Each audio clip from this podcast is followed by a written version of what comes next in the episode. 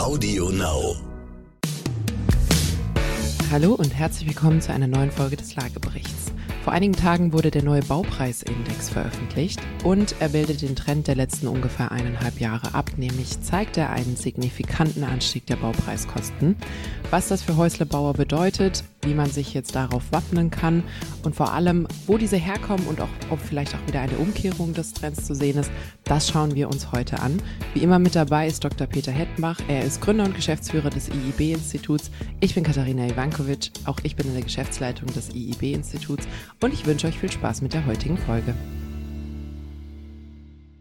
Hallo Peter. Tag. Bist fit?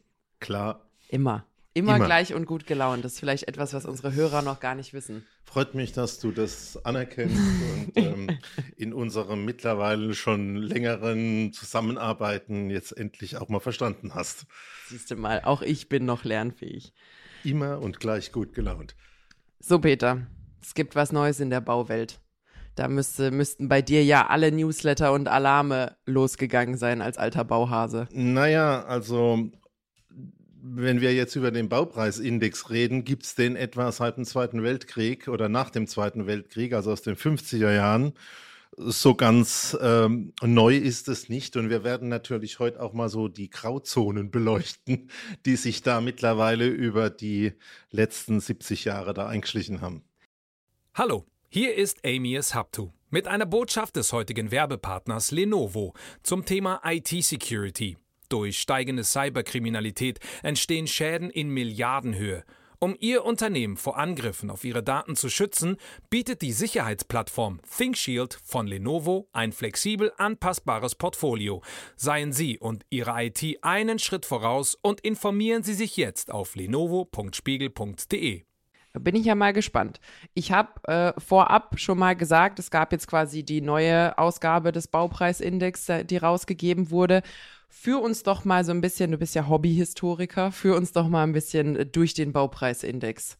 Warum gibt's den? Wofür gibt's den? Wofür wird der genutzt? Naja, also du stellst dir vor, die Situation nach dem Zweiten Weltkrieg. Es gab einen großen Bedarf an Wohnungsbau und äh, im Prinzip hat man zwei Größen gebraucht. A, wie viele Wohnungen sind entstanden und B, was sind die Baupreise und wie haben sie sich entwickelt?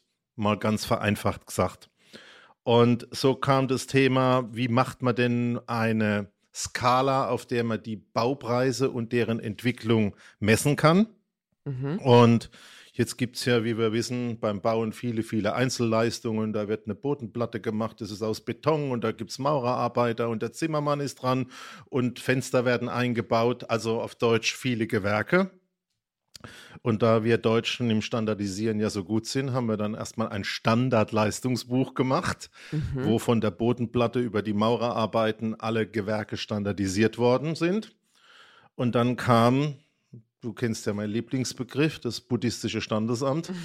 Also dann kam das Statistische Bundesamt und hat dann gesagt, na okay, mit diesem Standardleistungsbuch können wir jetzt ja so 5000 Unternehmen in Deutschland regelmäßig befragen, wie die bei ihren entsprechenden Kalkulationen und Ausschreibungen mittlerweile liegen. Und daraus machen wir dann einen Index, also einen standardisierten Preis und messen prozentual die Steigerungen. Und that's it. that's, that's was. That's it. So. Also mehr ist da nicht hinten dran. Aber der Nutzen war natürlich schon toll, nämlich wirklich zu sagen, wie entwickelt sich das, äh, was kann ich daraus lernen. Es gibt natürlich viele Nutzer, zum Beispiel die Bewerter von Häusern etc. Für die war das schon ein tolles Instrument. Du hast gerade die Bewerter genannt. Für uns als äh, Marktforschungsheinis ist es natürlich auch eine tolle Sache. Aber ist denn das was quasi nur zum Gucken des Ergebnisses, sodass ich sage, ja, wie sagt ihr hier, so ist's Woche? Genau. Oder äh, gibt es da quasi auch einen Rückschluss daraus, dass ich zum Beispiel sagen kann, Mensch, wenn der Bauindex hier ist und mein Bauherr oder mein Handwerker mir äh, ein Angebot macht, was vollkommen jenseits dessen ist, habe ich da ein bisschen was in der Hand oder ist es tatsächlich nur so ein Thermometer für was gerade auf dem Markt passiert? Also für den privaten Nutzer würde ich sagen, null Nutzbarkeit, null Chance, null Effekt. Äh, es ist wirklich so, ich komme nochmal zurück auf, wenn man ein Gutachten für ein Haus hat, dann gibt es nicht nur standardisierte Bauleistungen, sondern auch standardisierte Bautypen normalisierte Bautypen und da gibt es einfach die Möglichkeit, die dort erfassten Baukosten mit dem Index hochzurechnen auf das, was es wahrscheinlich heute kosten sollen, tun könnte. Okay, gut. Okay, bevor jetzt alle abschalten, weil Peter gesagt hat, dass das Thema der heutigen Folge euch absolut rein gar nichts bringt. Es gibt einige wichtige neue Erkenntnisse, über die wir auf jeden Fall sprechen sollten. Bleibt also noch ein bisschen dran. So, Peter, es kam jetzt die neueste Edition raus und hat auch so ein bisschen die Runden durch die Medien gedreht, weil ich habe die Kurve gerade vor mir sehen, die ist äh, quasi so von 2012 bis ungefähr 2018 sieht es aus wie so ein, so ein gemütlicher Wellengang, so, so ganz, ganz, ganz hübsch. Dann so ab 2017 sieht man, da geht schon ein bisschen hoch. 2019 hatte ein gutes Hoch. 2020 dann ein kurzer Abfall. Und jetzt sieht so ein bisschen aus wie, wir sind ja hier nicht so weit vom Europapark entfernt. Da gibt's ja die Silverstar Achterbahn, da gibt's den ersten Hügel, wo man da so relativ steil hochfährt. Genauso sieht quasi die Kurve jetzt aus. Also es geht jetzt 2021 rapide hoch. Was ist denn da los? Lass uns nochmal auf das Thema Nutzbarkeit kommen. Natürlich ist es jetzt nicht so, dass du sagst, ich habe daheim mir den Preisindex rausgesucht und lieber Bauunternehmer, ähm, ich bin mit deinem Preis nicht einverstanden. Aber wir haben natürlich schon genau diesen Effekt. Zum Beispiel, wie werden sich denn Baukosten entwickeln? Was hat denn das für einen Effekt? Und deine Achterbahn finde ich ein tolles Beispiel wir haben ja momentan etwa 30 Prozent Steigerung in dem Index. Mhm. Und ähm, wenn wir jetzt mal die Brücke zu unseren privaten Nutzern schlagen, ob ein Haus 300.000 oder 400.000 in der Herstellung kostet, finde ich jetzt schon relevant. Genau, kurze Ergänzung, deine 30 Prozent beziehen sich quasi, äh, also 2015 ist da die Null und das von Basis, dort 30 Prozent, ja. genau. Äh, was natürlich massiv ist. Also ich glaube, kaum jemand kann behaupten, dass er seit 2015 jetzt mehr als 30 Prozent mehr verdient. Das heißt, wenn die Baukosten da so anziehen, das tut schon weh im Geldbeutel. Genau, also nochmal einfach weg von den Prozenten, 300.000 Euro Baukosten äh, sind mittlerweile zu 400.000 angewachsen ähm, und damit ist es schon relevant. Aber ich glaube, wenn man jetzt mal wirklich schaut, was kann man denn mit dem Ding anfangen, wäre vielleicht auch mal wichtig, ein bisschen in die Zukunft zu schauen und zu sagen, ja, was ist denn von den Preisen zu erwarten? Erster Punkt ist, die Grenze von dem Index ist natürlich, dass er im Prinzip der Blick in den Rückspiegel ist. Mhm. Das ist schon ein großes Problem, weil du willst ja im Prinzip durch die Frontscheibe schauen, du willst ja in Zukunft wissen. Und da könnte man schon mal Fragen stellen, ob das noch so ein ganz zeitgemäßes Instrument ist, insbesondere wenn die Preise so galoppieren. Oh, ich hätte jetzt eigentlich schon ganz gerne nächstes Jahr ein Haus im Jahr 2015 gebaut. Das wäre nicht, wär nicht gar nicht so verkehrt. Nee, also absolut. Sieht man ja auch, der aktuelle Baupreisindex endet quasi mit August 2021. Also er ist recht zügig. Wir sind ja jetzt gerade im Oktober, aber immer nur im Rückblick. Ein Punkt und auch ein zweiter Kritikpunkt, den es schon seit vielen Jahren gibt aber weil Behörden ja ein bisschen langsamer sind, noch nicht erhört wurde, ist natürlich die Frage, gibt es unterschiedliche Baupreise, wenn du den Norden von Deutschland mit dem Süden von Deutschland vergleichst? Also es ist nicht nur die Aktualität, sondern es ist auch die Regionalität. Und ich glaube, jeder Profi weiß, in der Uckermark kostet Bauleistung wahrscheinlich ein bisschen weniger wie in München, äh, kann mit dem äh, Preisindex nicht abgedeckt werden. Und ähm, das sind schon mal zwei wichtige Kritikpunkte, die da drin sind. Und ähm, die dritte Geschichte ist also zu der Erhebung selbst. Mhm. Es werden 5000 Leute mit dem Papierfragebogen angeschrieben. Ähm, die dürfen dann ganz standardisiert antworten, kriegen dann Wochen, Monate Zeit. Ähm, insofern ist das, ähm, auch wenn ich es jetzt ein bisschen pointiere, natürlich auch problematisch von der Erfassungsmethode. Mhm. Und ich glaube insgesamt, können wir mal zwei Dinge noch ansprechen. A, wie werden sich die Preise denn entwickeln? Und B, wie kann denn das der Preisindex überhaupt abbilden? Mhm. Was sind deine Einschätzungen? Was passiert denn mit den Preisen? Wollen wir vielleicht erst darüber sprechen, was bisher mit den Preisen passiert ist, bevor wir in die Zukunft Du weißt ja, gucken. ich lebe in der Zukunft. Aber von du, mir du aus galoppierst machen wir, hier gerade schon wieder viel zu schnell, Peter. so, also gucken wir uns einfach erstmal kurz an, was, was quasi in der neuesten Ausgabe überhaupt berichtet wurde. Ähm, wir haben ja schon in, ich würde jetzt mal sagen, vor so 15 Folgen oder so über das Thema Deutschland geht das Holz ausgesprochen. Also gerne auch mal hinten reinhören. Ähm, da haben wir viele der Themen schon besprochen. Bevor wir jetzt auf die Warums eingehen, ähm, würde ich einfach mal, ich bin ja jetzt Experte im Zahlen vorlesen geworden, das ist ja jetzt scheinbar so mein Ding, ähm, einfach mal zeigen, was so der Preisindex der letzten Jahre ist. Äh, wichtig, der ist aufgeteilt in Wohngebäude, Bürogebäude, gewerbliche Betriebsgebäude, Straßenbau und dann gibt's auch das Kapitel Instandhaltung. Also ist nicht nur Neubau, er ist auch relevant für die, die schon ein Häuschen haben und nicht wollen, dass es auseinanderfällt. Gucken wir uns aber einfach mal das Thema Wohngebäude an. Wir waren also 2015 quasi ist die 100, 100 Prozent. Dann haben wir so eine leichte Steigung. Also 2016 102, 2017 105, 2018 109. Also so drei, vier Prozent gingen da immer. Ähm, dann kommt es ein bisschen so 2019 114, 2020 116. Und jetzt einmal kurz zuhören. Wir waren im Mai 2020 bei 117, also quasi 17 Prozent mehr als äh, 2015. Und dann ging es monatsweise rapide berghoch. Es ist jetzt, äh, der Auguststand ist bisschen mehr als ein Jahr nach Mai 2020 und wir sind von 117 auf 129,6. Und das ist jetzt natürlich, wenn man sich jetzt, jetzt könnt ihr euch vielleicht meine kleine Achterbahnkurve ein bisschen vorstellen. Ähm, genau das ist da passiert. Also kleine Steigung, kleine Steigung, kleine Steigung, wrum. Und ähm, das sollten wir vielleicht im Kopf behalten, wenn wir jetzt auch gleich über die Zukunft sprechen. Ähm, ich glaube, wenn man 2019 jemanden gefragt hätte, was ist denn Ihre Hochrechnung der Baupreise für bis 2025, wäre man wahrscheinlich mit 2, 3, 4, 5 Prozent jedes Jahr hochgegangen. Aber das hätte man nicht kommen sehen. Du kennst ja meine Liro-Logik von links unten nach rechts oben das Lineal ziehen und dann ja. kommt man zum Schluss, oh, wenn ich da pro Jahr 2 Prozent Preissteigerung einbaue, ist das alles okay, weil ich habe ja den Preisindex. Genau. Und du hast gerade schon ähm, das, das beschrieben, was wir ja immer, immer gerne als, ich, ich nenne es jetzt einfach mal das, das Kühlschrank-Herd-Problem äh, bezeichnen, nämlich, wie sagst du, Füße im Kühlschrank, Kopf im Herd, in der Mitte äh, sind es 30 Grad. Ähm, und auch da sieht man jetzt, es gibt einzelne Gewerke, die sich natürlich ganz anders entwickeln. Also der Baupreisindex kann auch noch mal ein bisschen aufgedröselt werden, zwar nicht regional, aber zum Beispiel sowas wie das Rohbauarbeiten allgemein sind knapp um 15 Prozent hochgegangen, aber quasi darin enthaltene Zimmer- und Holzbauarbeiten da auch nochmal die Referenz auf unsere Folge von damals, sind um 46,5 Prozent hochgegangen. Also da auch wirklich nochmal ein bisschen lesen. Ähm, Destatis hat das ganz schön zusammengefasst. Nicht nur den Durchschnitt nehmen, sondern auch wirklich die Werte raussuchen, die für einen selber relevant sind. Weil zum Beispiel irgendwie Beton ist um 15 Prozent hochgegangen, Holz um 46,5, je nachdem, welche Bauweise man wählt oder gewählt hat, ist es da natürlich nochmal ein riesiger Unterschied.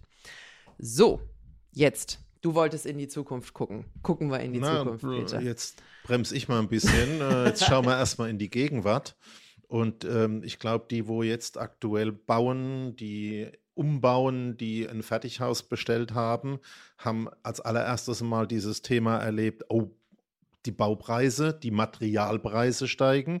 Aber es gibt ja noch eine zweite Komponente, die der Baupreisindex auch nicht abbilden kann, das ist die Verfügbarkeit.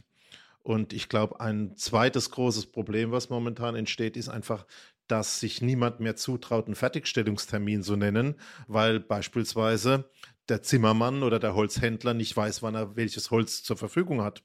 Und wenn du dir jetzt mal privat vorstellst, du hast eine gekündigte Wohnung, möchtest in dein eigenes neues Gebäude ziehen und sagst, äh, du kriegst von deinem Lieferanten gesagt, naja, also vielleicht wird es im Herbst fertig, vielleicht auch erst im nächsten Frühjahr. Es könnte aber auch noch länger dauern. Dann hat man auch noch ein Zeitproblem. Also die Entwicklungen heute schon zeigen, dass der Preisindex sowieso nicht mehr alles abbilden kann. Und äh, deswegen müsste man über den nochmal nachdenken. ich glaube, da fehlt vor allen Dingen auch mal eine modernere Erhebungsart Also wenn du sagst, da wird irgendein Fragebogen rausgeschickt und der wird ganz normal beantwortet, müsste man vielleicht mal fragen, ob es im Internet nicht modernere und schnellere Wege gibt. Und ich bin ja an der Stelle immer ein Freund von Befragungen online, können auch mobil sein. Vier, fünf kurze Fragen, Stimmungsbild. Ich glaube, da könnte man über die beiden Aspekte, wie ist denn aktuell die Preissituation und wie ist denn die Verfügbarkeit, viel schneller Informationen bringen. Aber so viel mal einfach ähm, als methodisches Statement, wissenschaftlich. Der zweite Punkt ist, ja, was passiert denn mit dem Preisindex? Also ich bin wieder ganz direkt bei den privaten Kunden. Steigen die Preise? Äh, dauern die Zeiten noch länger? Was wird denn passieren? Ja, also da vielleicht noch ein schneller Schlenker, ähm, was denn passiert ist für alle, die die damalige Folge noch nicht gehört haben die Preise sind nicht hochgegangen, weil jetzt unsere Handwerker total frech geworden sind und dachten, wir kompensieren jetzt mal das, was wir bei Corona nicht verdient haben, sondern ihr kriegt es wahrscheinlich auch in anderen Industrien mit. Chipbranche, Autobranche. Ich glaube, wer gerade einen Neuwagen bestellt hat, spürt es auch ganz schnell am eigenen Leibe. Wir haben gerade massive weltweite Logistik- und Versorgungsprobleme. Also da ist wirklich ganz, ganz äh, große Materialknappheit. Es sind Verzögerungen. Es ist teilweise auch einfach äh, zu wenig Angebot für die große Nachfrage da. Das heißt, äh, VWL, erste Stunde, erstes Semester, wenn es zu viele wollen und zu wenig da ist, wird es in der Regel teuer. Und das sind quasi diese extremen Effekte, die wir jetzt gerade sehen. Deswegen macht auch äh, der Preisanstieg jetzt gerade quasi im Rückblick äh, auf die vorherigen Jahre, muss es ja fast ein Sondereffekt sein. Ansonsten würde es an dieser Stelle keinen Sinn ergeben. Also, hat sich keiner so ausgesucht, ist jetzt aber die aktuelle Situation. Und die nächste Frage, die sich stellt, ist, ja gut, wenn das jetzt momentane Probleme sind, dass da jetzt irgendwie ein paar Schiffe feststecken, dann braucht das vielleicht ein, zwei Jahre, aber vielleicht rafft sich das ja wieder, Peter. Mit Sicherheit nicht. Also ich glaube, wir werden noch mal ein bisschen in die Details gehen müssen. Was vielleicht da draußen niemand so weiß, ist, dass schon in den letzten Jahren und jetzt äh, vielleicht auch für dich was Neues. Die Kapazitäten in der Bauwirtschaft, insbesondere in der Industrie, in der Fertigung von Steinen, zurückgefahren wurden. Fachkräftemangel? Da gab es erstens mal das Thema Fachkräftemangel, das mhm. ist ein mhm. zweiter äh, Mangel, das ist ein zweiter Punkt, den wir dort sagen müssen. Aber da hat es natürlich ganz klar am Markt auch Aktivitäten gegeben, den Preis zu steuern. Und mhm. ich weiß beispielsweise, dass bei den weißen Steinen, für alle, die da draußen sind, in Berlin äh, hat man weiße Steine, in München hat man rote Steine, also da ist es Ziegel. Mhm. Ähm, in den weißen Steinen hat es wirklich Werksschließungen gegeben, da hat man die Produktionen konzentriert. Das ist mal ein Punkt das kannst du und das will die Industrie gar nicht mehr hochfahren. Mhm. Der nächste Punkt ist durch diese Konzentration auf, ich sag mal, wenige Standorte gab es ja noch dieses Thema, dass beispielsweise bei Rohprodukten von vier Werken in der Vorchemie, äh, drei in den USA sind, zwei waren überschwemmt, hat es mhm. also nochmal Produktionsprobleme gegeben. Und aus der Geschichte resultiert, das hatten wir auch schon mal angesprochen, der Punkt, dass die Industrie natürlich mit dieser Naturkatastrophe ähm, die Chance genutzt hat, wirklich auch zu sagen, jetzt steigen wir mal aus den Verträgen aus und schieben das mal einen äh, Latte nach oben. Mhm. Und ähm, da glaube ich, bleiben in jedem Fall auch Preiserhöhungen, die wir noch weiterhin sehen werden. Also ich glaube nicht, dass das Thema heißt, oh, jetzt lösen wir irgendwann unsere Logistikprobleme sondern da ist auch ein Stück am Markt passiert. Die Industrie hat die Chance in Anführungszeichen genutzt, hat die Preise ein Stück erhöht und es wird auch so bleiben. Also es gibt dieses Thema Kapazitäten. Das ist auch noch ein wichtiger Punkt. Ähm, ich glaube aber, dass es neben den Engpässen, du hast jetzt einen weiteren Punkt angesprochen mit dem Verfügbarkeit von Fachkräften, von Arbeitern, ähm, auch noch ein wichtiger Punkt hat ich habe noch keinen Bauarbeiter gesehen, der im Homeoffice einen kleinen Betonmischer neben seinem Wohnzimmertisch hatte. ähm, da wird es natürlich auch ähm, Komfortdenken geben bei den Leuten. Ist halt viel geiler, einen Job zu machen, der nicht draußen im Regen ist und dazu noch weniger gut bezahlt wird. Also da glaube ich, haben wir auch ein Strukturproblem. Extrem. Da brauchen wir jetzt gar nicht drüber reden, was das in anderen Branchen noch hat, aber wir brauchen die Kräfte. Und jetzt reden wir ja gerade über so einen wichtigen Punkt, der auch in der Immobilienbranche reinspielt, also Klimawandel. Was wird im Klimawandel passieren? Du brauchst in dem Bauen Energie, du hast Radlader, die brauchen Diesel, äh, da wird Strom gebraucht, da wird Energie verbraucht und wir haben jetzt schon, gerade auf den Winter, hohe Energiepreise, wer auch immer dran schuld ist. Und wir wissen ja, auch wenn zwei Drittel der Energiepreise ja aus Steuern bestehen, also da könnte man aus meiner Sicht als Staat schon sagen, wäre vielleicht mal die Möglichkeit, da ein bisschen nachzulassen wird ja aber gerade beschlossen über die CO2-Abgabe und das Thema äh, Klimaziele zu erreichen, das noch teurer zu machen. Und wir reden momentan über den, bin ich mal beim Spritpreis von 2 Euro der, Quadrat, äh, der Quadratmeter, 2 Euro den Liter. Also ich sehe, wenn man die Preisentwicklungen anschaut, unabhängig vom Index, das wird nach oben gehen. Mhm. Ist, glaube ich, auch, du hast, du hast es so ein bisschen quasi angedeutet und angekratzt immer wieder auch wenn jetzt der Preiseffekt sich sehr momentan anfühlt, ist, ist ja quasi der jetzige Zustand das Ergebnis eigentlich einer fast jahrzehntelangen Hinarbeit auf den Zustand. Also man hat Lieferketten destabilisiert, weil man sie preisoptimieren wollte. Äh, man hat hier, man hat natürlich massiv outgesourced, auch ins Ausland. Ähm, also früher war es total normal, wenn du Holz geschlagen hast in Deutschland, hast du Holz auch verarbeitet in Deutschland und hast verarbeitetes Holz weiterverkauft. Jetzt werden quasi frisch, äh, ich sag mal, frisch gesägte Baumstämme nach China verschifft. Äh, unsere Sägewerke schließen und das zieht sich ja durch andere Branchen genauso. Und da ist, glaube ich, auch der Grundsatz, wenn du zehn Jahre gebraucht hast, um es kaputt zu machen, kriegst du es nicht in ein oder zwei Jahren wieder fix. Glaube ich, da muss man sich äh, jetzt schon drauf vorbereiten, dass das, äh, ich muss gerade dran denken, im, im Simpsons-Film gibt es einen Satz, wo Bart, der Sohn, sagt, das ist der schlimmste Tag meines Lebens. Und, dein, und sein Vater sagt, Bart, das ist der schlimmste Tag deines Lebens bis jetzt. und ich glaube, so ein bisschen daran angelehnt muss man sagen, das sind zwar die teuersten Preise bis jetzt, aber die günstigsten Preise, die es vermutlich in, in der Zukunft erstmal geben wird. Simpson, ist das irgendwie eine klassische Literatur ja, oder? Peter Simpsons gab es auch in Schwarz-Weiß, als du damals Fernsehen geguckt hast. So, Aber bei so uns gab es schon Fernsehen. Ja, siehst du mal. Aber Simpson gab es noch nicht. Okay. Aber ja. ich kenne in der Immobilienbranche viele, die keine Termine machen, wenn Simpsons läuft im Fernsehen. Also ich habe zum, zumindest mal was davon gehört. Aber dass man da Philosophie draus ableiten kann, war mir jetzt auch neu. Aber ich kann ja auch nur was lernen.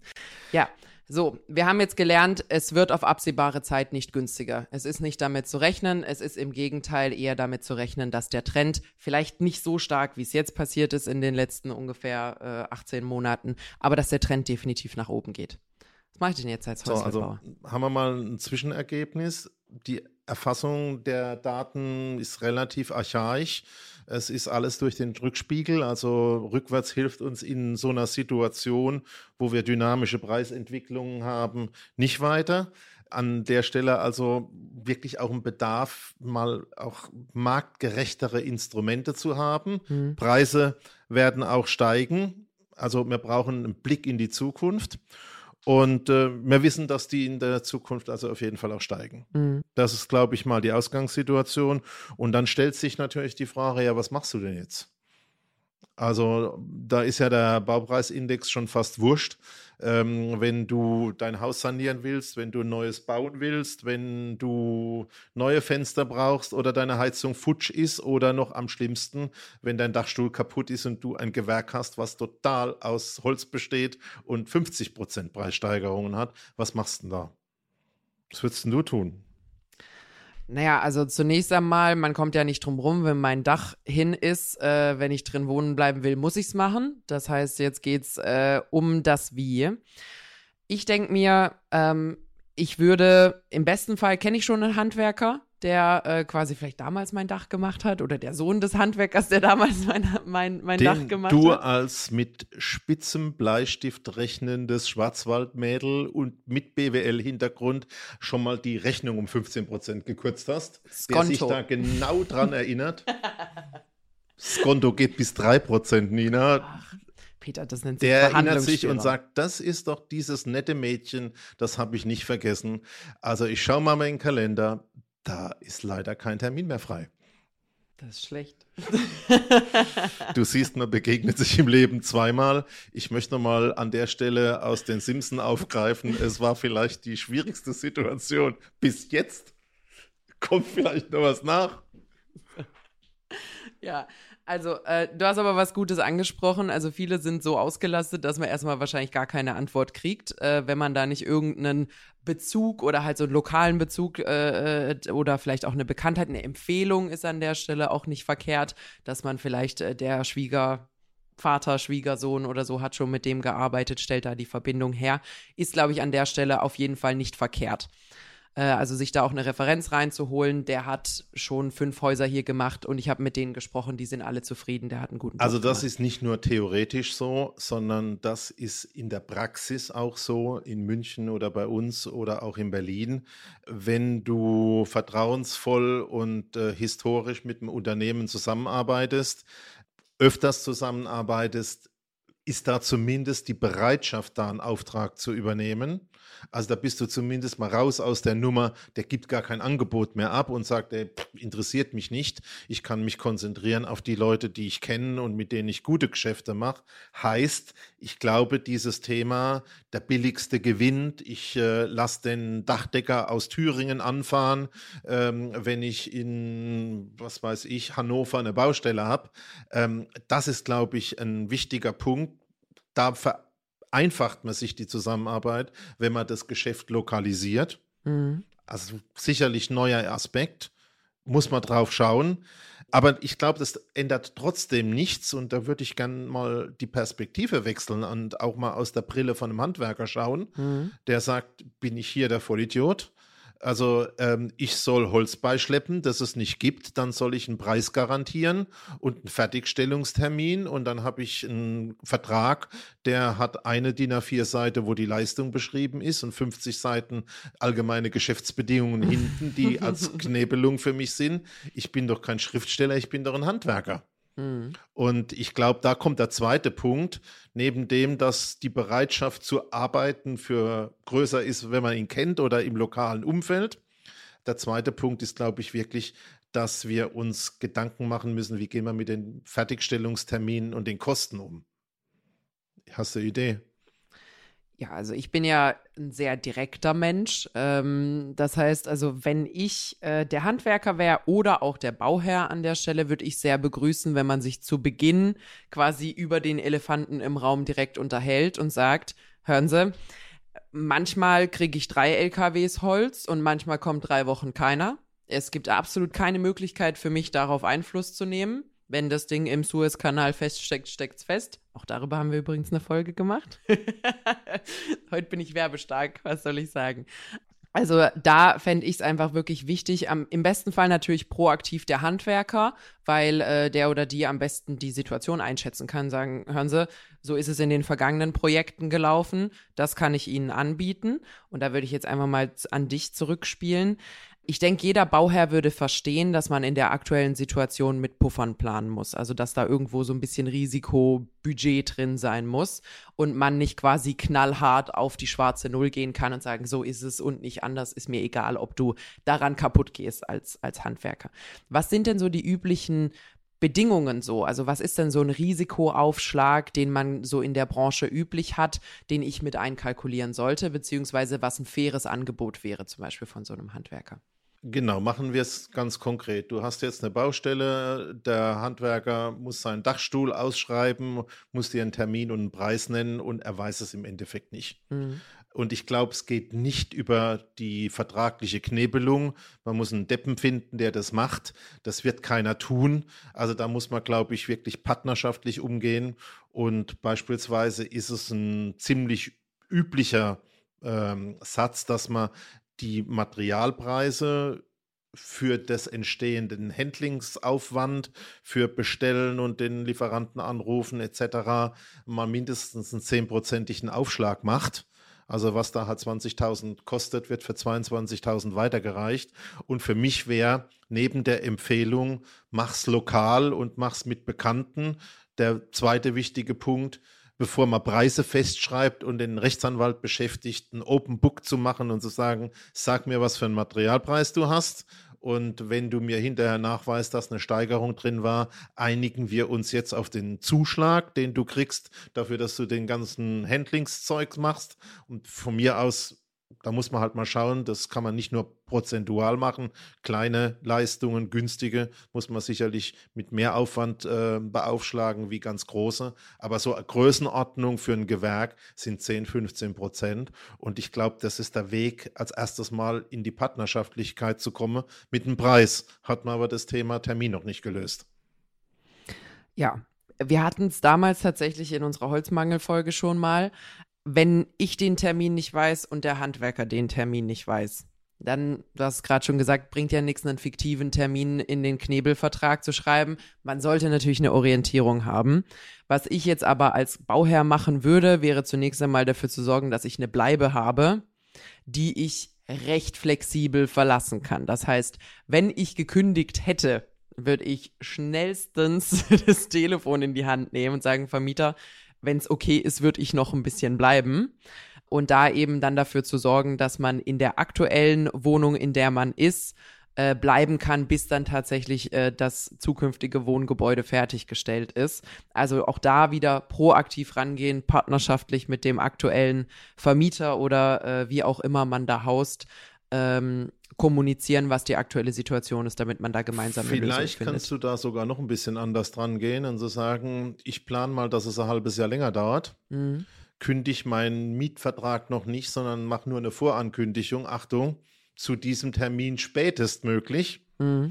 Und wenn du früher ausziehen kannst, vielleicht mit dem Vermieter zu sprechen und zu sagen, in den Ballungsräumen hast du ja momentan kein Problem bei der Vermietung. Also nicht zu sagen, ich kündige frühestmöglichst und mhm. verlängere und verlängere, sondern ich mache es umgedreht, sage, pass mal auf, ich werde kündigen. Ähm, ich äh, schätze mal, dass mit allen Wenns und Abers ein Fertigstellungstermin beispielsweise der erste siebte ist. Und wenn wir am ersten dritten das Ding schon erreicht haben, ist es ja auch kein Problem, dann lässt du mich vorher aus dem Vertrag raus. Also mhm. Also auch da ist es der kooperative Weg. Mhm. Und ich glaube, das sind so die wichtigen Punkte. Auf dem Preisindex kann man sich da nicht verlassen. Du musst mehr in die Zukunft schauen. Und das heißt, Open Book und auch bei dem, bei der Bleibe, bei deinem Vermieter ein Open Book ähm, und Kooperation. Gut. Hast du zum Thema Neubau noch was zu sagen? Sonst hätte ich zum Thema Bestand und Sanierungskosten noch ein paar Fragen. Ja, ich glaube, dass es im Neubau momentan ähm, auch mal noch zu Minderleistungen kommt, zur Leistungsmenge, weil halt einfach, wenn die alte Denke da ist, äh, ich möchte zum Fixpreis und Fixtermin bestellen, halt wirklich die Vertragspartner sagen, nee, mache ich nicht mehr. Und äh, dass Preissteigerungen drin sind, wir haben eigentlich die Themen alle abgearbeitet. Für mich ist im Neubau der Hauptpunkt, ich rechne eigentlich mit insgesamt rückläufigen Neubauzahlen aus genau diesen Punkten. Hm. Und der Lösungsansatz ist genau das, was wir gesprochen haben. Open Book für das Thema Termine und Preise. Hm. Zumal, was man ja auch nicht vergessen darf, also so als äh, Laie hat man da vielleicht nicht so, eine großen, so einen großen Einblick. Aber ähm, also die Unternehmen, die in großem Stile bauen, also so ganze Wohnblöcke hinstellen, die arbeiten ja mit einstelligen Margen an der Stelle.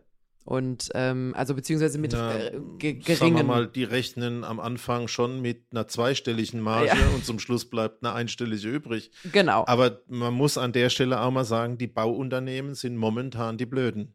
Genau. Äh, die nehmen momentan die Risiken.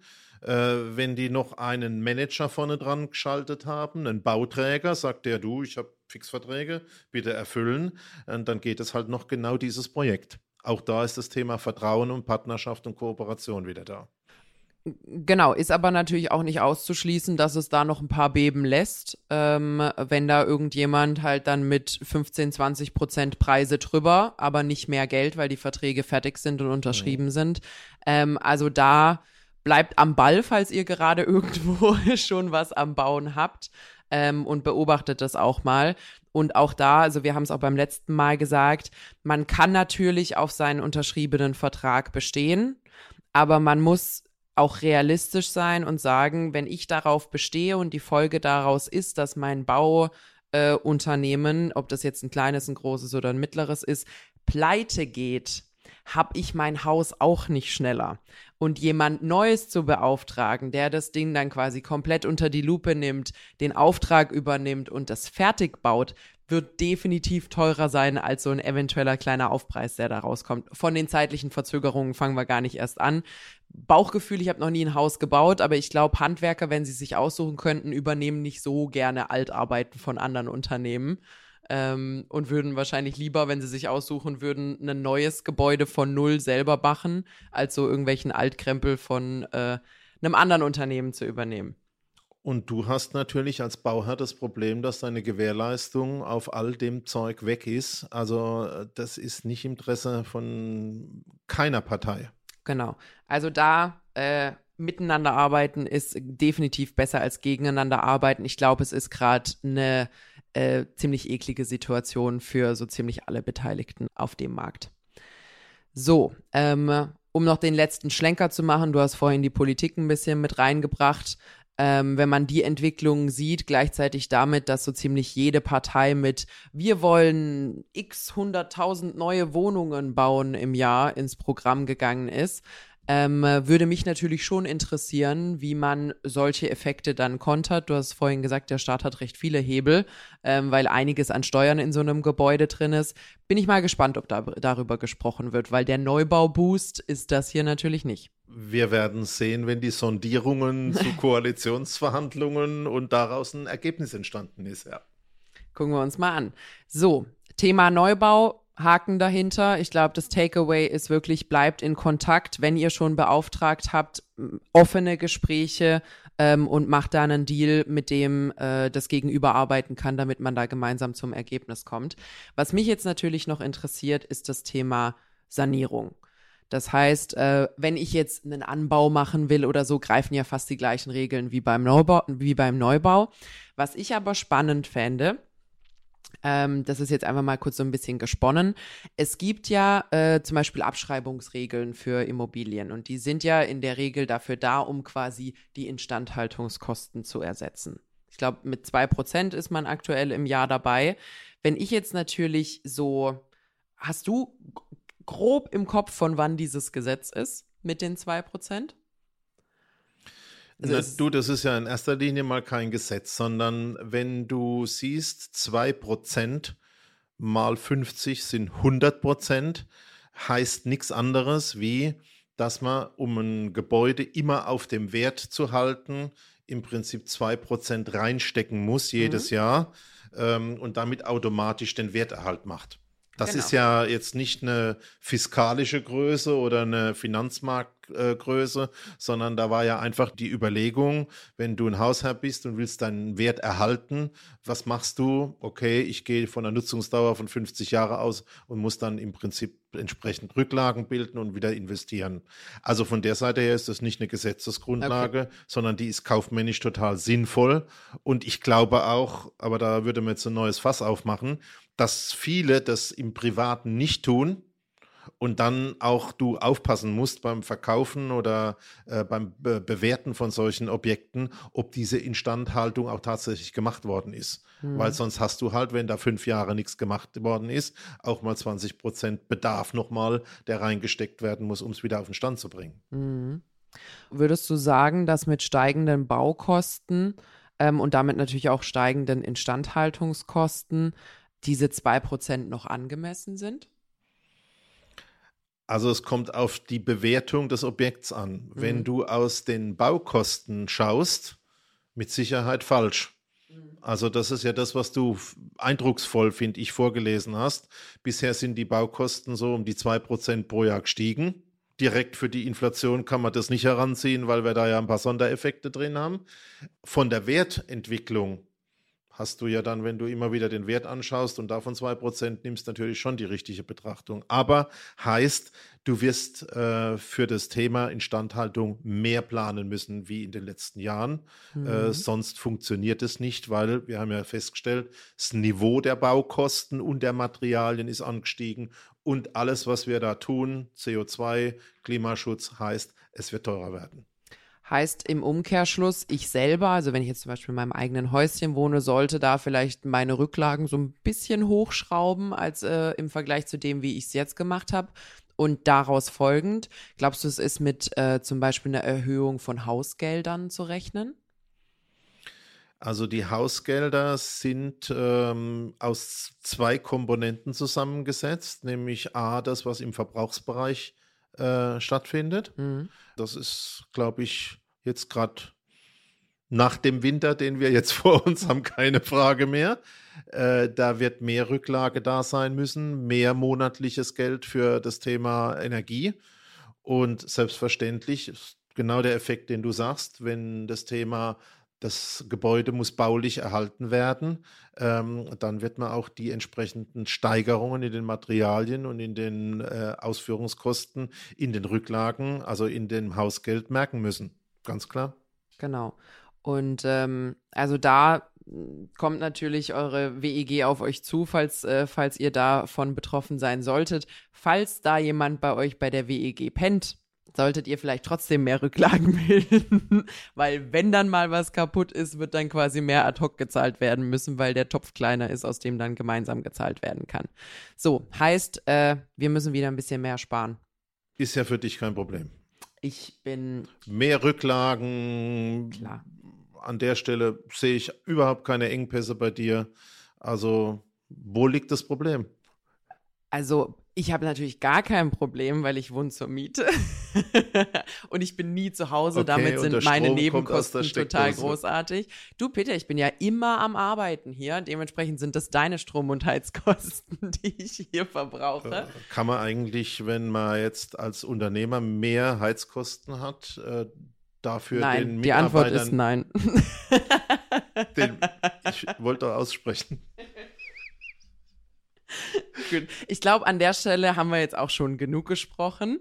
Äh, wir wollen ja unsere Zuhörer hier nicht totquatschen.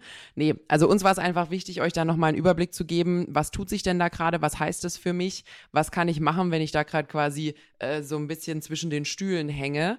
Wichtig an der Stelle, äh, Inaktivität wäre wahrscheinlich das Schlimmste, was ihr machen könnt. Also proaktiv auf die Beteiligten zugehen, die ihr gerade habt. Ihr braucht auch jetzt nicht extra zögern. Es ist nicht auf irgendeinen äh, riesigen Dip in den Preisen zu rechnen, wo euch dann plötzlich die Handwerker wieder hinterherrennen. Ähm, sondern die Situation wird mindestens so angespannt bleiben und noch angespannter werden, äh, weil da natürlich einige Jahre in die Vorbereitung reingeflossen sind, dass der Zustand jetzt so ist, wie er ist. So, hast du noch ermutigende Worte für unsere Zuhörer? Wie immer, auf eine gute Zukunft mit Immobilien. Machen Sie es gut. Genau, das hoffen wir natürlich wirklich. Alle, die jetzt gerade in Projekten stecken oder dort Erfahrungen haben. Wir freuen uns immer von euch zu hören. Also schreibt uns gerne, ihr könnt uns per E-Mail erreichen oder auch über unseren Instagram-Account, da heißen wir Lagebericht Podcast gerne zuschicken, was gerade so bei euch passiert. Wenn wir da ein paar Dinge hören, äh, lesen wir die auch gerne mal vor als quasi Leserstories im Podcast. Also seid fleißig, lasst uns wissen und wenn ihr irgendwie Fragen habt, helfen wir natürlich auch gern weiter. Bis dann. Bis dann. Das war's für heute. Ihr findet uns wie immer mittwochs bei AudioNow und überall, wo es Podcasts gibt.